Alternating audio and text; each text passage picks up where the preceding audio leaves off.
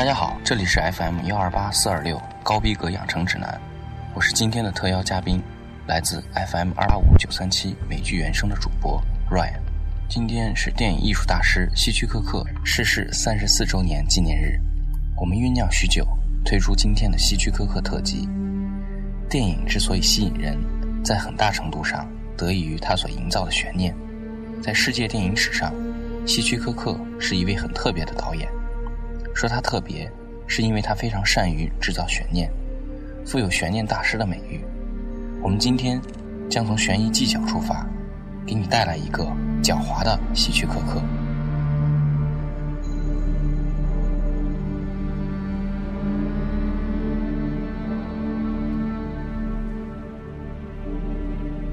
一八九九年，希区柯克出生于英国伦敦一个信奉天主教的家庭。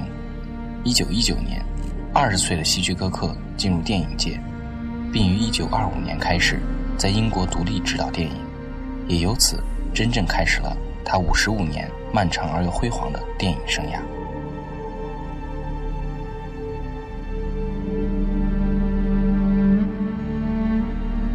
关于悬念，希区柯克有句名言。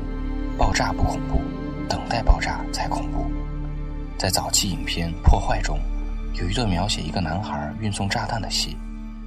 当我们已经知道男孩包裹里的炸弹将于什么时候爆炸的时候，可怜的男孩却全然不知。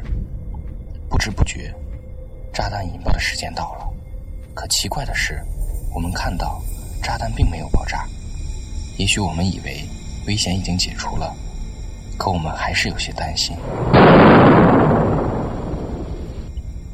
在我们最为熟悉的影片《西北偏北》里，由加里·格兰特扮演的无辜的广告商，就无端的被恐怖组织追来追去，这都是因为反间谍机构为了打击恐怖组织所制造的一个骗局，把无辜的加里·格兰特作为吸引敌人上钩的诱饵。在这部经典的希区柯克模式电影里，我们看到。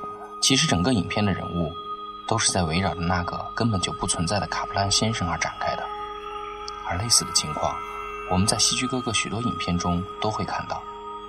在他的影片里，总是存在一个有待给出答案的秘密，而影片的主人公，往往为了找寻这个秘密而被卷入到这样或那样的危险情景之中。而在人们为了他你死我活、头破血流之后，我们才发现。这个所谓的秘密，其实根本就不存在。这就是希区柯克本人和批评家经常提到的麦克风。所谓的麦克风，意思是并不存在的东西，它表示一个话题或一个简单的情节和意念，并由此而生发出的悬念和情节。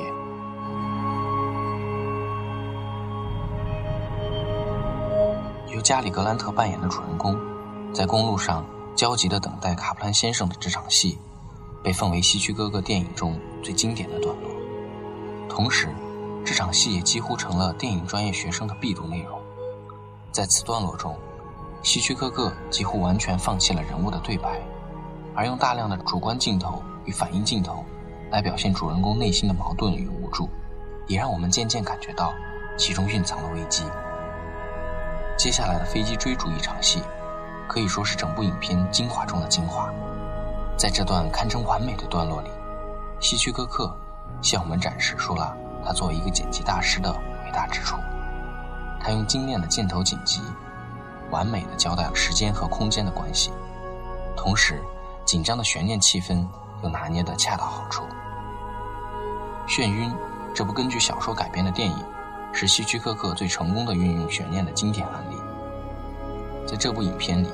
希区柯克又一次向我们诠释了什么叫做悬念。故事的前半段讲的是，有恐高症的退休警察斯科蒂受朋友之托跟踪朋友有自杀倾向的妻子马德琳，在跟踪过程中，两人互生爱慕之情。No, no, we're together. It's too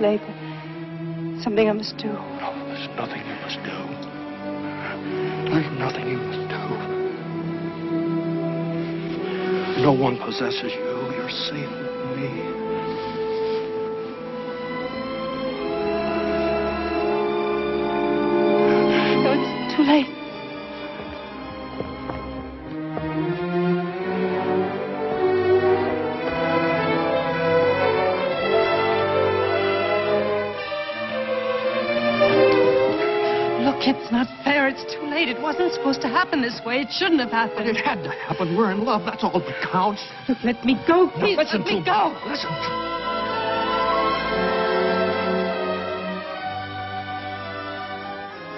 You believe I love you.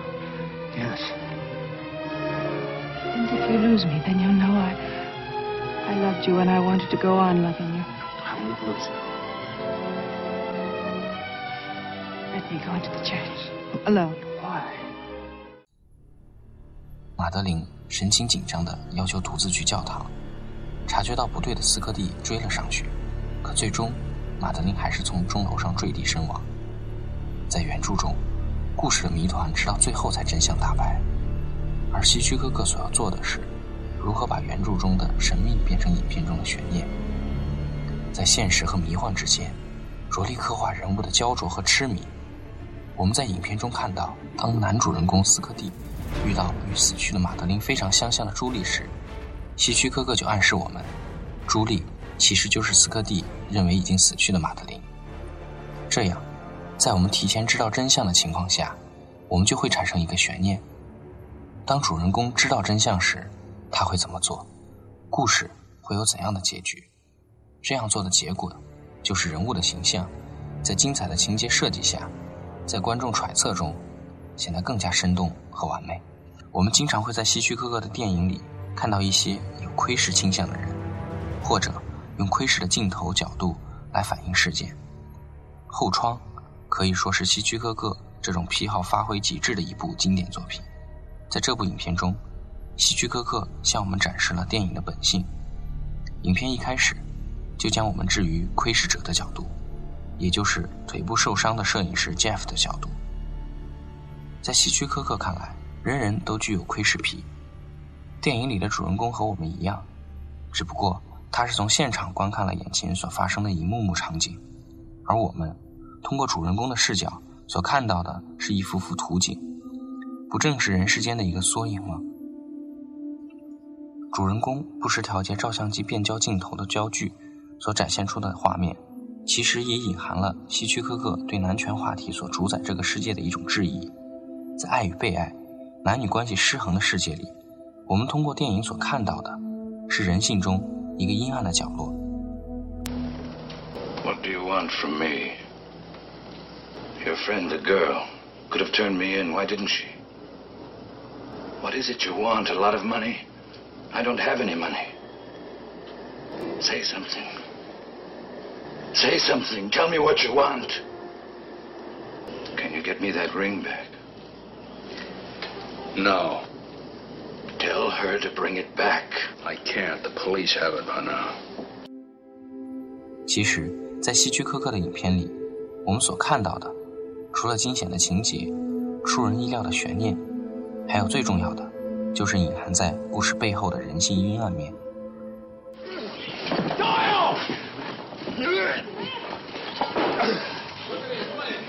Creel, give me a 38.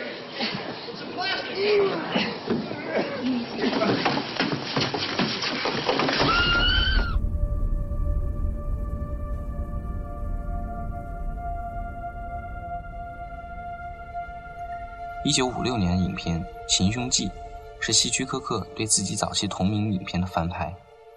影片讲的是有关一家三口在卷进了一桩政治谋杀行动后，如何阻止谋杀的故事。Louis Berner.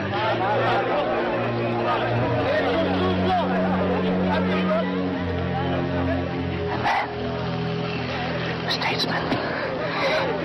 Stupid kid. Assassinated. In London. Soon. Very soon. Get them. In London. Ambrose. Chapel.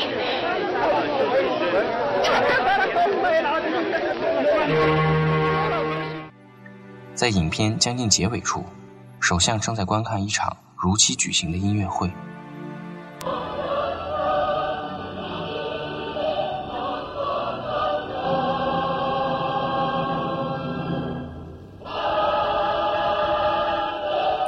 突然，原来是一次精心策划的谋杀行动。现在，我们换一种叙述方式看一看，真正的悬念是怎样发生的。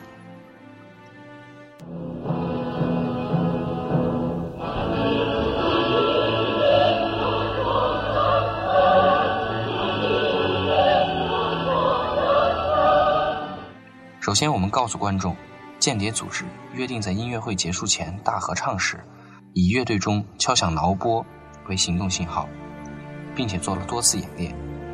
当音乐会开始时，我们的心情十分紧张，并努力保持平静，拭目以待。我们明白，当毫不知情的乐手在敲响挠波的一瞬间，子弹将射向首相的心脏。在前一种叙述中。我们只是在挠波敲响的一瞬间感到震惊，而后一种叙述方式却给我们留下了十五分钟的悬念。善于制造悬念的希区柯克将观众玩弄于鼓掌之中，但是要想只凭着这些伎俩，顶多也就是好莱坞的一流娱乐片高手，离大师的称号相差甚远。不过，大师之所以成为大师，自有成为大师的道理。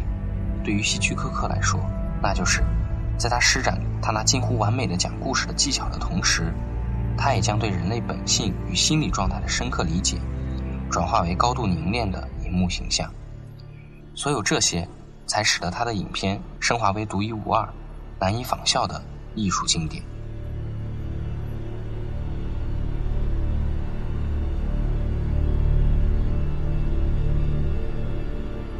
这里是 FM 幺二八四二六高逼格养成指南，特邀嘉宾 Ryan 在深圳问候你们。